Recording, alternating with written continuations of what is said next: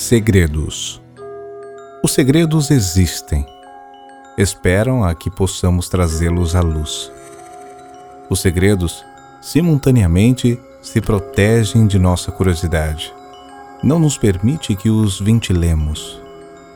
Ao contrário, ou melhor, nos distraem em vez de mostrarem-se. Os segredos são profundos.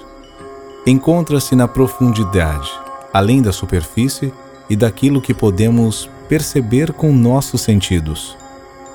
Que profundidade alcançam para nós estes segredos? Chegam a um final?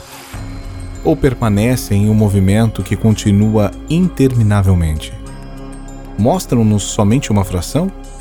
Deixam muito no escuro até que o revelam em um movimento suficiente para avançar um passo em nosso caminho de entendimento?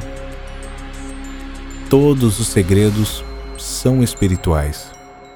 Chegam a nós através de uma revelação com olhos a uma ação que é iminente.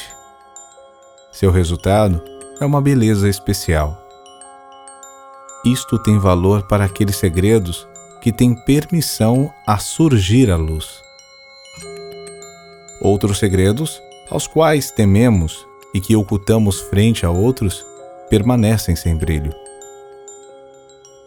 seduzem em lugar de levar adiante, prejudicam em vez de ajudar. Daí que, por regra geral, seja bom mantê-los velados. Se os segredos são estabelecidos, por exemplo, em um dogma, então termina seu movimento. Rigidamente convertem-se em um pretexto. Estes segredos querem que lhes desmascaremos como? Através de um esclarecimento. Através deste, lhe tiramos a rigidez e a aparência.